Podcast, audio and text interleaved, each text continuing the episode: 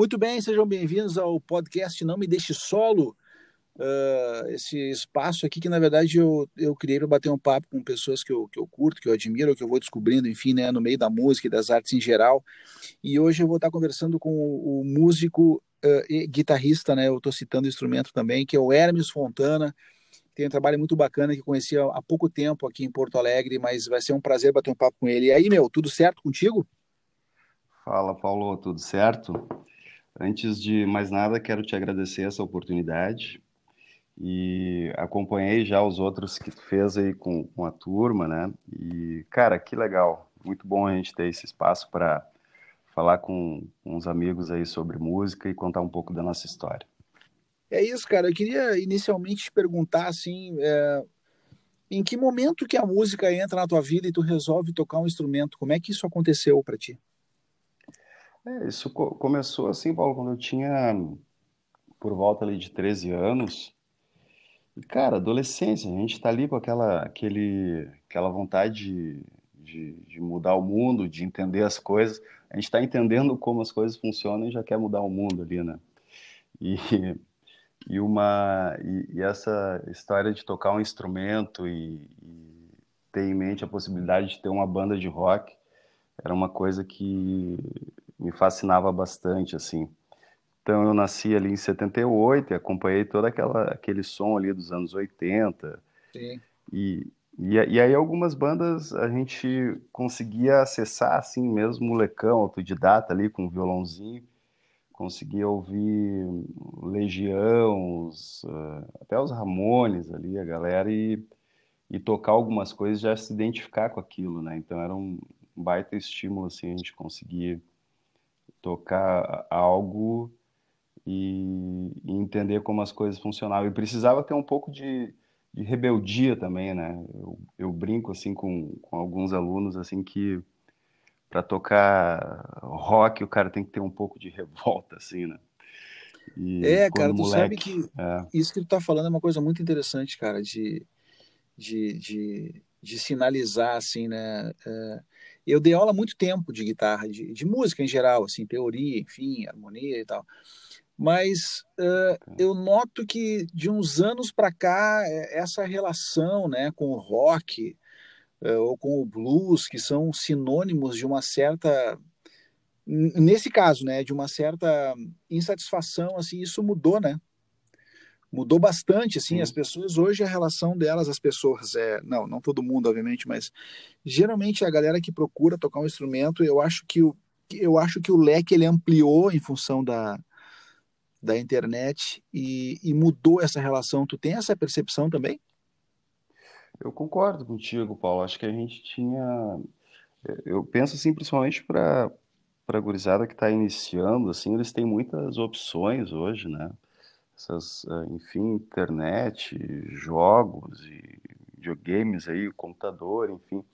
Então, normalmente quando alguém me procura assim pedindo aula uh, quando mais jovem, né, ali na, nessa faixa aí de 10, dos 10 aos 15 anos, é para porque os pais são preocupados assim com, com alguma para que ele faça uma outra atividade.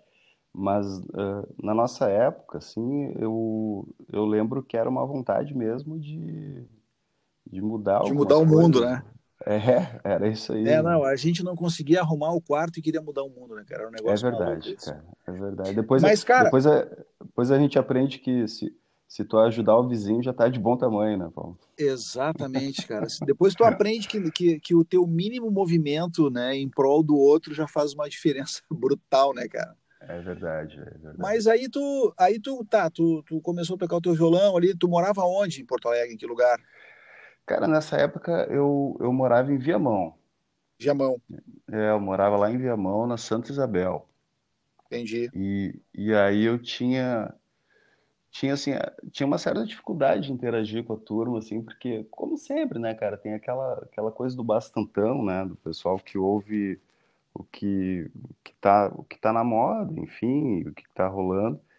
Mas aí lá pelas tantas tinha dois ou três amigos que ouviam rock, assim, né? E a gente começava a se reunir para fazer essas trocas. Bah, consegui tirar esse trecho da música, e o outro, ah, consegui pegar. E aí rolava uma troca bacana, assim, não, não, eu não tive um estudo formal, assim, né? Eu não tinha nenhuma referência familiar como músico, assim.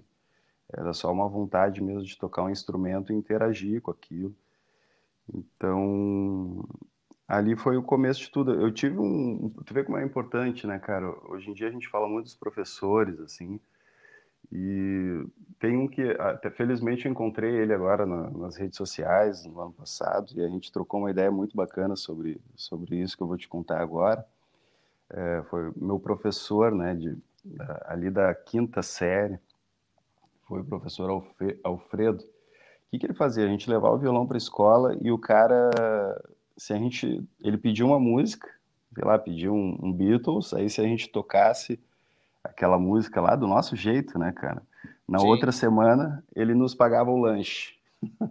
Ah, então, que massa isso, ah, cara. Então, cara, aquilo era muito legal, porque a gente tinha um, tinha um olhar, assim, né? E eu fiquei anos depois pensando na sensibilidade desse cara, assim, né? De, de, de, e hoje sou grato a ele, assim, foi um incentivo que muitas vezes Ué, o pai, a mãe, eles estão nos, na, na, correria ali do dia a dia, não, não conseguem olhar o moleque ali, né? E, e esse professor foi um, um, queridão, assim, que deu um baita incentivo. Cara, e me fala um negócio, tá? É, nesse momento aí que tu tá no colégio e tal, com os brothers, enfim, nessa coisa toda,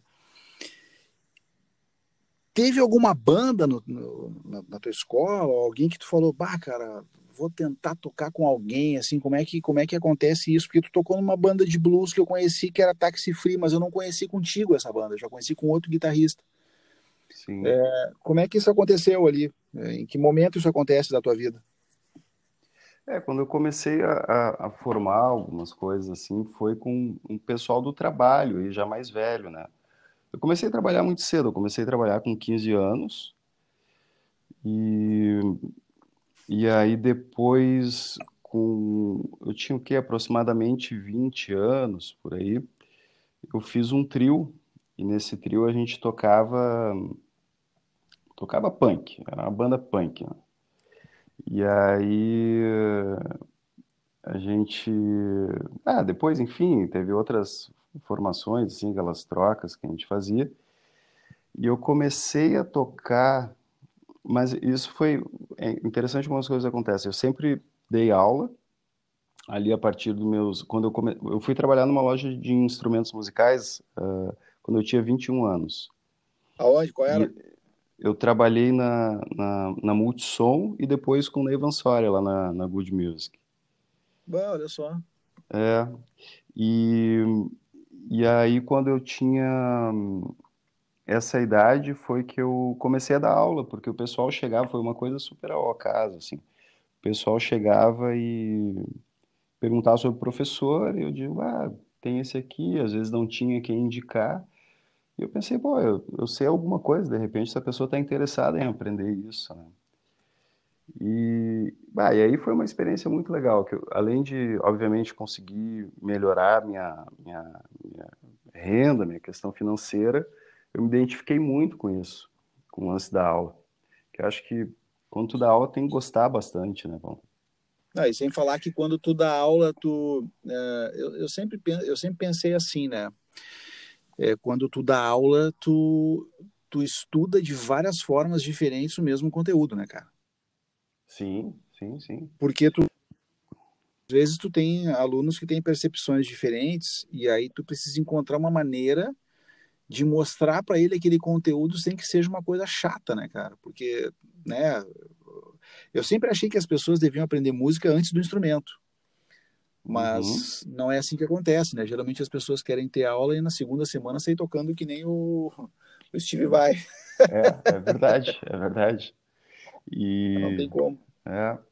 Não, e a gente fica revisitando essas coisas, né? E aí, às vezes algo que para ti parece pela nossa experiência, tu, tu toca, bah, é meio óbvio, daí tu pensa, bah, mas como é que eu vou explicar isso, né? Onde é que isso começou? É muito legal, né? O cara revisitar esse, esse material que a gente estuda de uma forma mais didática, mais consciente. Eu estou sempre passando por isso, é muito bacana mesmo. Tá, mas aí tu te focou mais no lance acadêmico de dar aula mesmo, né? Foi o lance que tu foi fazendo mais por uma identificação de curtir dar aulas, certo? Perfeito, perfeito. Até porque uh, uh, isso demorou um tempinho. Foi ali por 2007 que eu conheci a Taxi Free, que foi esse trio de blues que tu falou, né? Sim. É. Então, ali eu já estava dando aula há bastante tempo, sempre estudando também, né, Paulo? Que a gente, para dar aula, tem que estudar, enfim, né? Tá sempre se atualizando, tem tanta coisa, né, cara, que a gente. O que tu falou antes sobre a guitarra, achei muito interessante, assim, eu concordo plenamente contigo, acho que a gente deveria pensar, pelo menos comigo não foi assim, né, mas uh, deveria pensar na música é. uh, além do é. instrumento, né? É, ou antes dele, né? É, ou antes dele. Porque, porque o instrumento já está dizendo, ele é apenas um instrumento, né, cara? Tipo, Perfeito. ele é apenas um instrumento, né? Ah. O, o que tu, a música, ela tá dentro da tua cabeça, né, cara? Como é que tu vai expressar ela? Se vai ser com um bombo legueiro, se vai ser com um chocalho, se vai ser com um violão, com um banjo, bandolim. Cara, na verdade, isso no, fim, no fundo não importa. O que importa é como é que tu vai conseguir traduzir isso que tá na tua cabeça, né? Isso é o meu pensamento, né, Hermes? É, eu concordo tipo, plenamente. É, tipo, a gente tinha o Lupicínio Rodrigues que não tocava nem instrumento. Né? Tocava caixinha de fósforo, né, cara? Sim. E aí tu, aí tu vai ver as melodias são lindíssimas, né, cara? São assim, tu fica pensando, pô, cara, mas o cara não tinha. Mas ele tinha dentro da cabeça dele, ele tinha o dom, ou sei lá, ou a facilidade de criar melodias que certamente em algum momento da vida dele ele teve contato com a maneira de fazer isso, que eu não sei nem qual foi, porque eu realmente desconheço a história da vida do Lupicínio. Sim. Mas eu sei que ele não tocava nenhum instrumento. Então isso me leva a pensar sempre que, ah, legal, a gente dá aula de guitarra, né? A gente dá aula de. Eu sempre costumo falar que eu dou aula de música, né, cara? Uhum. É, e recentemente eu, eu comecei a dar uma aula, veja bem, porque eu nem estava mais dando aula, porque com essa função de eu, tenho outras demandas assim no meu dia a dia que são bem bem complexas, bem complexas agora, né? Sim. Mas eu comecei a dar aula de música para um cara, um conhecido, enfim, que me pediu para ter aula e, e foi muito legal porque eu aboli a questão do instrumento nas primeiras duas, eh, na verdade, quatro aulas eu aboli o instrumento. Eu tenho falado de música com ele, assim. E aí, recentemente, ele me falou: Ah, cara, eu vou reformar meu violão aqui e tal. E aí ele me ligou e falou: Cara, eu tô conseguindo enxergar o que tu falou no instrumento. Ah, que legal. Então, vê bem, isso foi muito antes do instrumento, né? Então eu sempre acreditei nisso. E eu acho que esse método, que, que na verdade é um método antigo, né, de tu não ter o instrumento, eu acho que ele é muito mais efetivo do que propriamente tu pegar uma pessoa e dizer, tá, quer tocar guitarra, beleza. Toma aqui uma guitarra. Uhum, sem, sem dúvida. Não, ali, ali a tua postura da mão esquerda é o dedo polegar no meio do braço, atrás do braço da guitarra. Aí tu tem que curvar o teu. Cara, tu dá tanta instrução física para a pessoa que uhum. ela fica muito mais tempo se preocupando com em como ela vai pegar o instrumento do que propriamente entender música. Não, perfeito. E a gente né? vê, exato, Paulo, a gente vê isso também na forma como a galera se coloca depois com relação a isso, é, relacionando o que ela ouve, o que ela gosta, né? As pessoas que ela admira musicalmente, é sempre uma situação assim de, de influência, de receber, de, e nunca de diálogo, né, cara? Eu acho que Sim. eu acho que tem um pouco disso também pela questão de de muita imitação, né? O pessoal, principalmente que quando está iniciando, quer tocar o solo tal, quer fazer e, e coloca, colocando o instrumento, isso é uma coisa que eu trabalho bastante também. Sempre eles procuram colocar o instrumento como como ferramenta principal e não é, como tu disse antes, tem que estar. Exatamente. Tá, Porque às vezes tu pode interagir, pô, cara, tu pode pegar alguma coisa da percussão e utilizar na guitarra, sabe? Claro. E esse tempo eu tava me divertindo com um método que é muito legal, que é para baterista, cara, que é, é o The New Breed. Ah, não lembro o nome do autor agora, mas aquilo era um videogame para mim, que tinha uns exercícios assim de, de polirritmia, que eu gosto de fazer, enfim, uma inspiração. Ah, cara, assim. polirritmia, polirritmia é um negócio que é, Tipo, eu, eu conheci um cara que fazia polirritmia muito bem, que era o Saraiva, que era um batera que dava aula na Prediger, quando eu dava aula na Prediger nos anos ah, 90. Que massa, tu foi professor lá, que legal. Eu fui professor da Prediger durante três anos. Depois eu tive uma academia, que era a minha academia, enfim, que era a Pop Jazz. Mas, uh, o que aconteceu, cara? Eu, nessa função de, de, de, de, de, ter que saber né, como é que funcionam outros instrumentos, até para eu poder pensar como é que eu vou compor algum tipo de trilha específica, Sim. eu me cobro assim, né, cara? Eu comecei a estudar bateria. Pô, que legal. E, cara, é, é impressionante, cara. Eu sempre, eu, eu, eu devia ter feito isso antes, na verdade. é impressionante como quando tu lê uma pauta de bateria, depois quando tu vai para uma pauta de guitarra, tá tudo muito mais fácil do que tu imaginava. Muito mais claro, né, velho? É. Muito mais claro, é mais fácil não, mais claro. Porque ritmicamente falando, a gente está falando da pauta do ritmo, né, cara? Sim. Que é a pauta da bateria. Então, é, eu, eu comecei a mudar, assim, o meu pensamento sobre, sobre essa questão de, de estudo, né? Tipo assim, eu, eu, eu, tô, eu fico estudando na borracha, Aí quando eu tenho tempo, né? Porque às vezes eu estou na correria, eu vou lá, pego a, a, pauta de algum exercício, fico tocando aquilo, né? Até entender direitinho, com metrônomo e tal. E aí, por exemplo, quando eu vou gravar alguma coisa que eu preciso sequenciar ou tocar, tá muito mais tranquilo para mim a gente sente, né, essa... Cara, é uma diferença muito grande. É grande, é, é ótimo, né? Não, isso é uma coisa que eu levei muitos anos para descobrir, cara. E depois uh, a gente te contar um pouquinho sobre a trajetória musical ali com os guris da táxi, enfim. Mas anos tá, depois. Mas, mas antes Oi, da táxi, vamos antes, lá. antes da táxi, por exemplo, assim, o que, que o que, que te fez, que músico ou que referência te fez pensar, eu quero fazer isso? Sim. Pois é, então eu, eu ouvia bastante coisa. Eu ouvia, já falei aqui, os Ramones, eu curtia o Maiden, daí teve aquela aquela galera ali do Nirvana, aquele movimento grunge e tal. E tá, ok, eu, eu gostava assim das, desses sons. E mas o que me que disse assim, bah, isso aí é muito legal, cara. Foi um cara, aí eu fui fazer aula. Foi a primeira vez que eu fui estudar com alguém, assim, né? De, demorei, inclusive. E aí um cara chamado Pablo Esgrilo. Você teve aula com o Pablo? Ah, tu conheceu o Pablo? O Pablo foi meu colega na prédica, a gente dava aula juntos. Ah, que massa, cara. Figuraça, cara. Figuraça, figuraça. Nunca mais vi o Paulo, cara. Queria, queria Nunca mais vi o Pablo também. É, o Pablo, o Pablo é. era irmão do Diego Esgrilo, que era um tecladista muito bom também. É isso aí, é isso aí. É.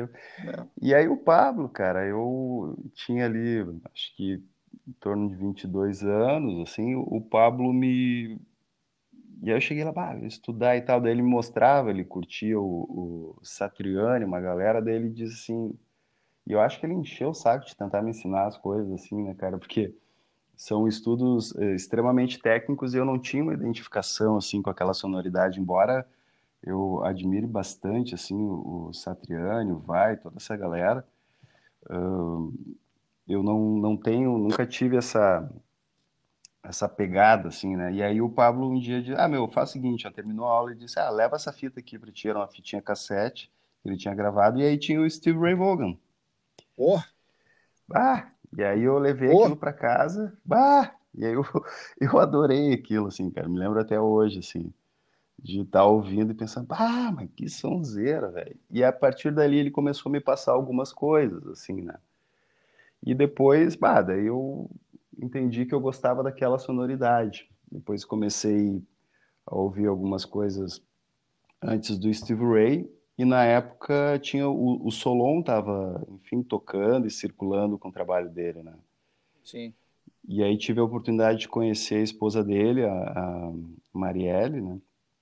Que foi até a Multissom um dia lá comprar alguma coisa, assim. E eu falei, bah, e o Solon, ele dá aula, daí tá, ok, vamos conversar e tal, que a gente se mudou há pouco tempo Cantegril, lá em Viamão. E nessa época eu já estava morando aqui em Porto Alegre. E aí eu fui fazer umas aulas com o Solon, depois de, de ter parado de estudar com o Pablo, né? E, e aí me ajudou muito, assim, embora tenham sido poucas aulas, acho que a gente estudou ali uns dois meses, mas, mas foi muito legal, assim, para ter aquela, aquela referência de som, de timbre, conhecer um pouco mais sobre isso, essas articulações do blues, assim, né, bend, vibrato, toda essa e aí depois eu segui estudando sozinho e dando aula aí para a turma, né? Consegui alguns songbooks que tinham algumas coisas escritas, que nem tudo eu conseguia tocar de ouvido, assim, né? E aí foi indo. Tá, e é. aí tu e aí tu começa a tocar numa banda, de verdade. Isso. Isso. Aí eu aí eu fiz um, um trabalho com com o Paulo, que é o Paulo Lima, um brotherzaço meu, assim, que, que trabalhou na Good Music também, que era um trio que tocava rock anos 70, assim. Então, era uma banda cover, né? Chamava Madame Veneno o nome da banda. Bom, e aí, é, e a gente, a gente circulou bem, assim, com o trabalho. A gente fez algumas coisas bem legais. E nessa época, tinha as catacumbas ali da URGS, né, as catacumbas do CEUE. Sim. E tinha já o, o Bar do Morro, né, acho que ainda não era Morro Stock, que tem o festival, mas era o Bar do Morro lá em Sapiranga, enfim. Tinha os lugares que a gente tocava e encontrava táxi, que é um outro trio de, de blues, né, toca rock blues, assim, que tocava algumas coisas que a gente gostava. Uh, nesse projeto não tinha músicas autorais, mas os covers, a, a Taxi Free tinha música autoral e tocava algumas músicas que a gente tocava também. Então rolou uma identificação com a turma, assim. Uhum. Foi, onde, foi onde eu consegui, eh, onde eu conheci o, o Fabiano Mitidieri, que era o vocalista e guitarrista, uhum. o Alexandre França, que tocava baixo na época, uhum. e, o, e o Giovanni Eurix, que é o baterista, né? E aí foi aquela amizade aí e tal, a gente se encontrava, enfim, sempre foi muito legal encontrar os gurias. E depois de um tempo, o Fabiano, que também, olha só, a Good Music de novo, o Fabiano também trabalhando na Good Music, resolveu sair da, da Taxi Free.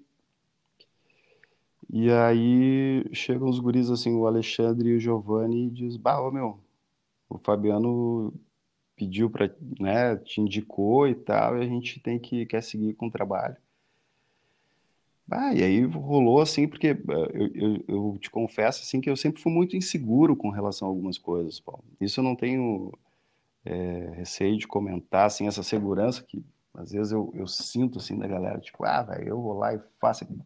Eu, até acho que esse é um, um, uma coisa que eu melhorei bastante, assim, com o passar do tempo, mas uh, em alguns momentos chegou até me, me atrapalhar, que às vezes o pessoal achava que eu recusava alguns trabalhos por porque ah, o cara esnobou meu trabalho, não tá afim de tocar junto. Não, era mais insegurança mesmo, tipo, ah, como é que eu vou tocar com esse cara aí, velho? É mesmo, é. É, sempre, sempre. Tu tinha, eu... tu, tu tinha essa trava. Tinha essa trava. Como eu, como eu sempre vivi muito dentro do meu mundo ali, estudei, sozinho e, e tu vê agora eu já estava com 20 e poucos anos e tendo a oportunidade de tocar com a segunda banda, né? Então era uma coisa muito minha, assim, eu não, não... e eu acho que tinha uma, eu, eu me satisfazia muito com uma coisa pessoal, assim, de estudar, de querer melhorar e não tanto com o lance de, ah, vamos pro palco, quero circular, né? Não, não tinha muito isso, assim. Gosto até hoje, óbvio, mas durante um tempo essa insegurança me, me travou, assim. E aí quando chegou os guris, não teve essa, né? Ah, né? Nem vem com esse papinho aí, vão tocar e acabou. E te botaram na pressão e, e tu foi. Botaram na pressão eu fui. Aí foi onde eu gravei pela primeira vez um, um registro, assim, com músicas, enfim que tinha uh, escrevi algumas coisas, compus com os gurias. Foi a primeira vez com a Taxi Free, né? que foi o lançamento em 2010 do disco. Então, mas foi uma experiência muito bacana, assim, foi muito divertido. A gente circulou por vários lugares e, e é bom, né? Tá na estrada aquela sensação de.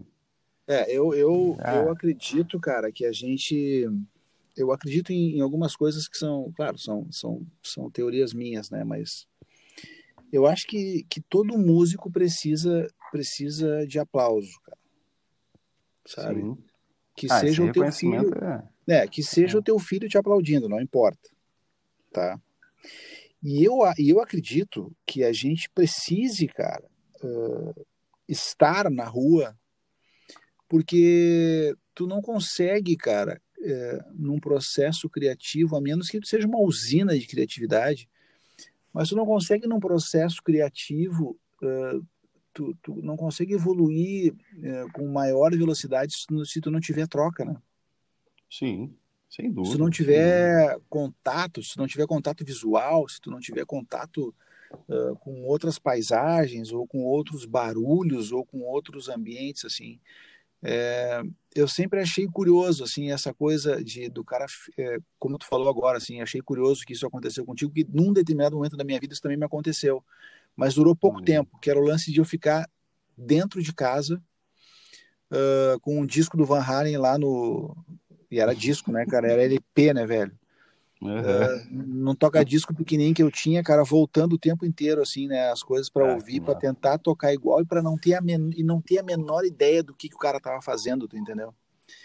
Então eu fiquei muitas horas da minha vida naquilo ali e, e de certa forma é legal porque é, o cara tem que ter, é como o processo de uma borboleta, né, cara? Assim, tipo, tu fica num casulo ali amadurecendo ou tentando amadurecer mas eu, eu acredito que a gente tem esse, essas duas necessidades, assim, os músicos em geral, né, assim, que é tu ser reconhecido e, ou aplaudido e, ou né, notado de alguma maneira uhum. e tu precisar sair, cara, sabe, assim. E aí, nesse processo todo, que tu vai lá e grava com a Taxi Free, em que momento tu pensou, vou estudar na URGS? Sim. Pois é, e, e concluindo isso que você está falando, Paulo, eu, eu, depois de um tempo a gente percebe justamente isso, assim, né? Um, que eu, eu, sempre digo para os alunos, velho, se tu tocar uma hora com um amigo teu, ou com uma banda, equivale, sei lá, a 20 horas de estudo na tua casa, né? Sim. Essa, essa interação com os brothers é fundamental. E uma pena que, ah, eu acho que tu tem seu tempo também, mas eu, eu fui perceber isso um pouquinho antes da táxi ali, né? Com aquele trio que eu te comentei que era Madame Veneno, e aí com a táxi a coisa. Aí eu vi, puxa, mas como é bom, né? Sair desse, do meu mundo ali e tocar e conhecer as pessoas, conhecer lugares e interagir, né? Essa interação de palco tem coisas que só o boteco vai te, te acrescentar, né, velho? Não tem como tu aprender uh, só em casa, né? Mas aí, o que, que acontece? Eu tenho, tenho esse trabalho com a táxi e, e aí depois o, o, o trio se desfaz, assim, né? O, o Xande começou a seguir para a carreira dele e tal, depois ele to, trocou de instrumento, foi para guitarra, o, o Gi também, daí ficamos eu e o Gi, a gente até tentou manter alguma coisa ali com um outro baixista, que é um amigão meu, que é o, o Abreu, né, que toca na, na sua Creedence hoje. Sim. E, e aí, enfim, não rolou, né? A gente não deu sequência ao trabalho.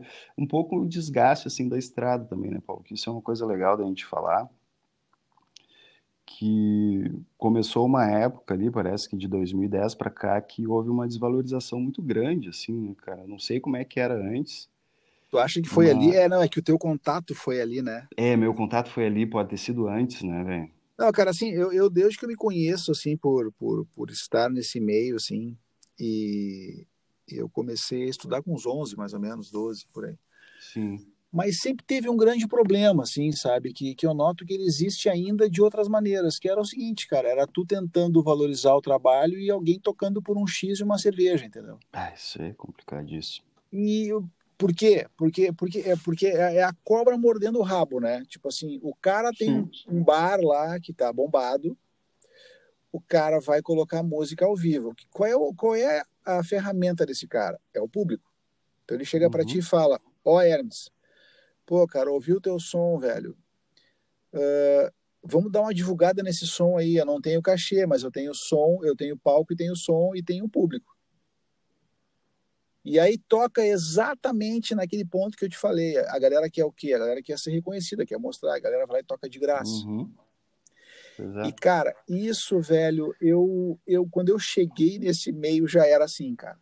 Assim, tipo, as pessoas as pessoas te faziam propostas assim, é, cara, dava vontade de chorar, cara, assim.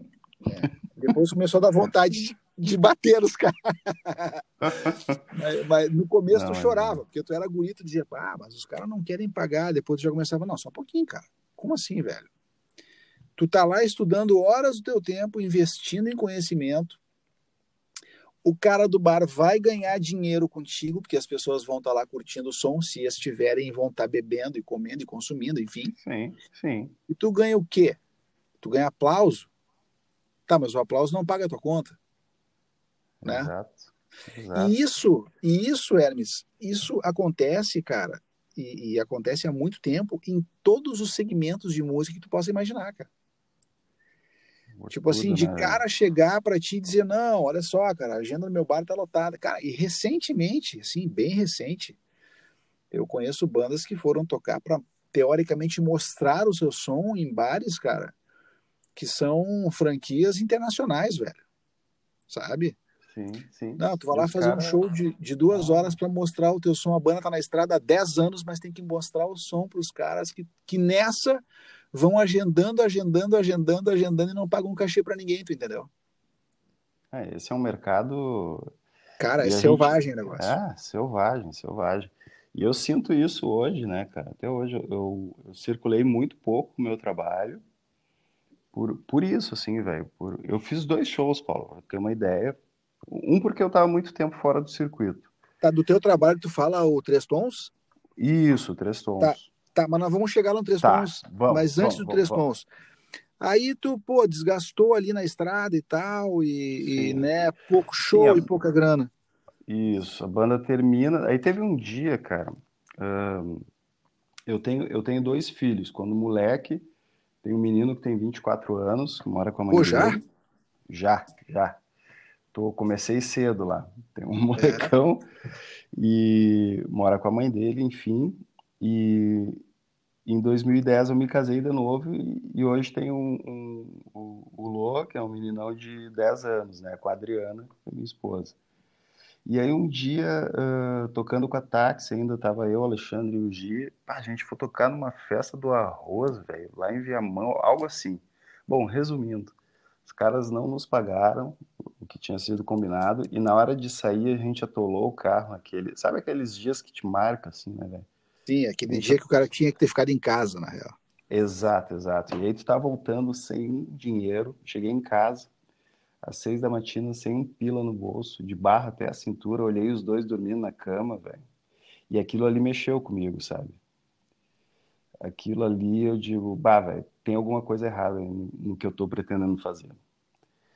E aí foi onde eu, eu bati o pé e digo, bah, velho, não, não toco mais dessa forma. Até porque quando ganhava alguma coisa era pouco, sabe? Tipo, sim, sim, sim. Né? Um, um X e uma coca ali, enfim. Eu digo, não, tem, tem que mudar essa situação e isso, inclusive, atrapalha, porque tu tem os teus alunos ali, daí tu tem que remarcar tudo, às vezes deixa de ganhar de um lado e tal, enfim.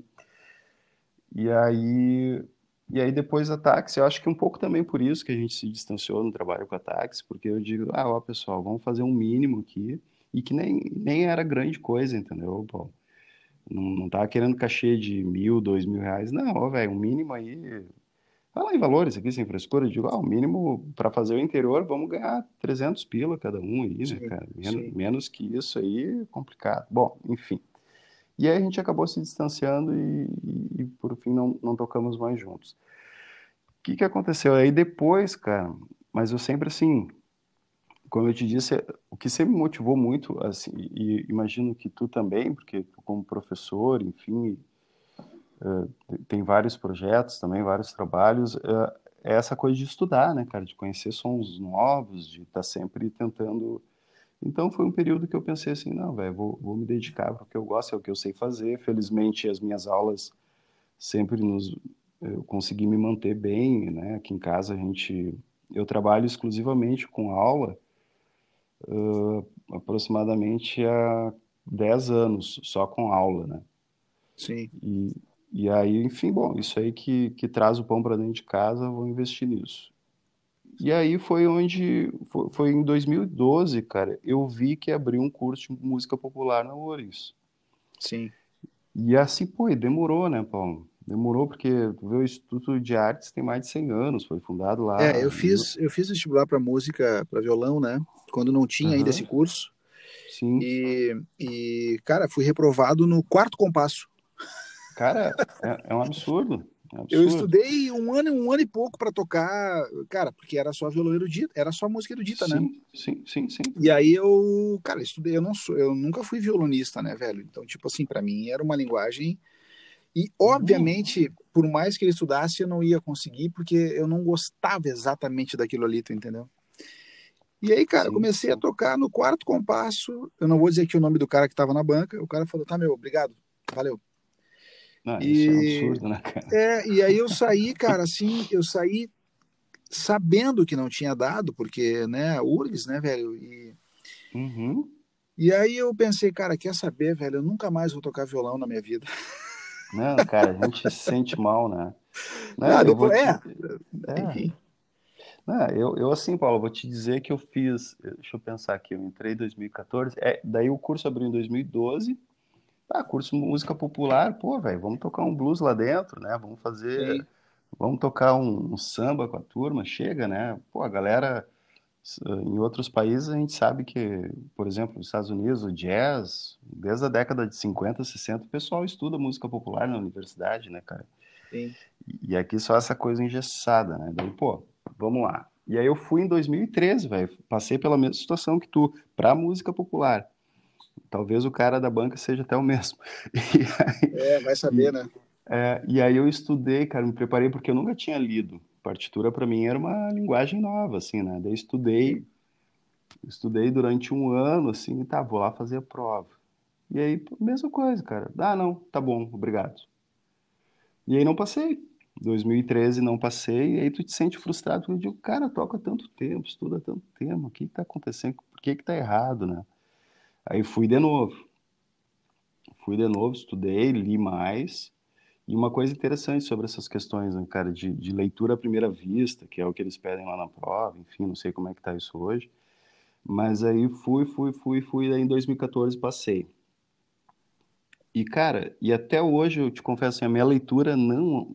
Leitura à primeira vista para mim não existe. Se eu te Sim. dizer que eu, eu, bah, eu bato o olho e saio lendo um negócio, mas nem a pau, Juvenal. Mas é, assim. É, talvez porque tu não precise, né, nesse é... momento, talvez não seja a tua demanda, né? É, cara, eu vou te dizer, e mais, dentro da faculdade eu nunca precisei ler à primeira vista. Sempre Entendi. tinha um tempo para ver o material, né? E, e, felizmente eu me formei, cara. Tu vê que isso. Eu nunca tive uma leitura à primeira vista boa, que é uma coisa super cobrada e que fazem todo um mistério. E eu me formei como um aluno, fui laureado, cara. Então quer dizer assim, tem uma, umas, umas coisas ainda engessadas que poderiam mudar, assim, né, Então, mas o, o, lado bom disso é que tem um curso de música popular e, e, um curso muito bom, cara, que eu só tenho a agradecer, assim, pelo, pelo pessoal, que, a Luciana Praza, a turma que, que eu sei que se envolveu bastante nisso e segue lá tocando o barco. Isso é demais, assim, acho muito legal. Legal, cara. E aí tu chega no momento onde tu resolve gravar um disco, um EP instrumental, certo? Certo. Uh, como é que se deu esse processo? É, eu tinha que fazer um trabalho de conclusão, Paulo, e aí eu poderia fazer uma apresentação, enfim, várias coisas. Eu, não, pô, acho que está na hora, porque eu passei muito tempo lá dentro da faculdade ouvindo, né? ouvindo, Sim. ouvindo, entendendo formas de estudar, vendo o que, que o pessoal pensa, uh, não só meus colegas, mas também lá o corpo acadêmico, ver como é, que, como é que a turma estuda. Ah, inter... E aí teve muita novidade, teve muita coisa que eu nem fazia ideia. Ah, tem o Gramani, bah, como é que é isso aí? Então, então foi um mundo novo, assim, para mim. E, e aí eu pensei, não, acho que agora no final do curso está na hora de eu dizer alguma coisa com tudo isso, né? E foi onde eu consegui juntar, né? Eu, eu tinha a possibilidade de gravar uma das, das, das, escolhas poderia ser a produção fonográfica, assim, de algum trabalho. E aí eu resolvi gravar esse EP, compor as músicas e gravar misturando isso, cara, já com a experiência, algumas coisas que eu que eu aprendi a estudar, né, algumas formas, e dentro do que eu gostava, que era o blues, assim. E aí e foi um processo disco, muito legal. Esse disco foi gravado no estúdio Soma aqui em Porto Alegre, né? Isso, isso. Eu, a, a URGS na época tinha essa parceria com Soma, parece que hoje não, hoje eles têm um estúdio próprio. Mas aí, pá, eu tava com Soma à disposição, né, cara? E claro. podendo fazer meu trabalho de conclusão dessa forma, eu me diverti muito, assim. E podendo escolher os músicos que iam tocar comigo, né? Sim, o, que também é importante, né? Ah, muito legal, né, cara? E aí eu, eu convidei o Edu Meirelles, nosso baixista aí, e o, e o Bruno Neves, que, que estudava também música popular na época, depois se formou, que é o baterista. E, e o processo foi muito legal, que eu tive toda a liberdade, minha orientadora foi a Isabel Nogueira, e, e ela dava mais pitaco sobre o memorial descritivo do que sobre as músicas, né? Ela dizia, ah, mas quem sabe vamos escrever isso dessa forma. E o legal disso foi não só gravar o trabalho, produzir o disco, como também escrever sobre aquilo. A gente né, reflete sobre, ah, mas o que, que eu busquei com isso? Isso é legal em certo ponto. Às vezes não precisa, né, Paulo? Ah, isso aí me veio assim mesmo, mas às vezes é legal tu, tu fazer essa pesquisa e te entender, né? Foi bem bacana. Legal, cara. Para ouvir o teu trabalho, então, uh, para a gente fechar, que eu geralmente mantenho ali os 40 e poucos minutos de papo. Ah, passa tá rápido, no... né, irmão? Passa rápido, cara. Tá lá passa no Spotify, rápido. tudo que tu. Tá, o, teu, o teu EP tá lá. Sim, sim, o EP tá no, no Spotify e, e, nas outras plataformas aí também. Tem, tem o meu site, onde o pessoal que quiser ba baixar o disco pode baixar no meu site, hermesfontana.com.br. E isso é uma outra coisa legal sobre o streaming, é uma forma muito democrática, assim, da gente poder divulgar o trabalho e circular, né? Tô bem faceiro. É verdade, isso, é bacana. É. Cara, bacana. muito obrigado, velho. Boa sorte Ô, na caminhada aí. Uh, quando eu for postar, eu te mando o link para tu divulgar, até para os seus alunos também te conhecerem um pouco mais, se for o caso. Que bacana, e que bacana. Eu, eu, toda segunda-feira eu posto um episódio novo, né? A primeira temporada eu, eu, eu tô postando o terceiro episódio da primeira temporada na próxima segunda, que é com o Greco Burato. Sim, uh, massa. Depois, é, depois na sequência uh, tem mais os outros dois convidados e depois já entra a segunda temporada, que tu já deve fazer parte desse, de, dessa segunda temporada também. E eu vou te avisar quando eu for postar para tu, tu compartilhar o link. Ah, que legal. Paulo, brigadão mais uma vez aí, velho. Cara, eu que agradeço. Que bom, que bom. Desculpa se eu, de alguma forma, que a gente se pega alguns assuntos e, e, e fica circulando ali em volta, mas eu adorei bater esse papo contigo. Não, Muito foi obrigado. sensacional, cara. Muito obrigado é. mesmo. E um baita abraço aí, Hermes. Da mesma forma, querido, espero que a gente possa se ver em breve com toda essa função passar, a gente se reunir aí e bater um papo. Certamente. Abraço, meu querido. Feito, abração. Tchau, tchau. Até.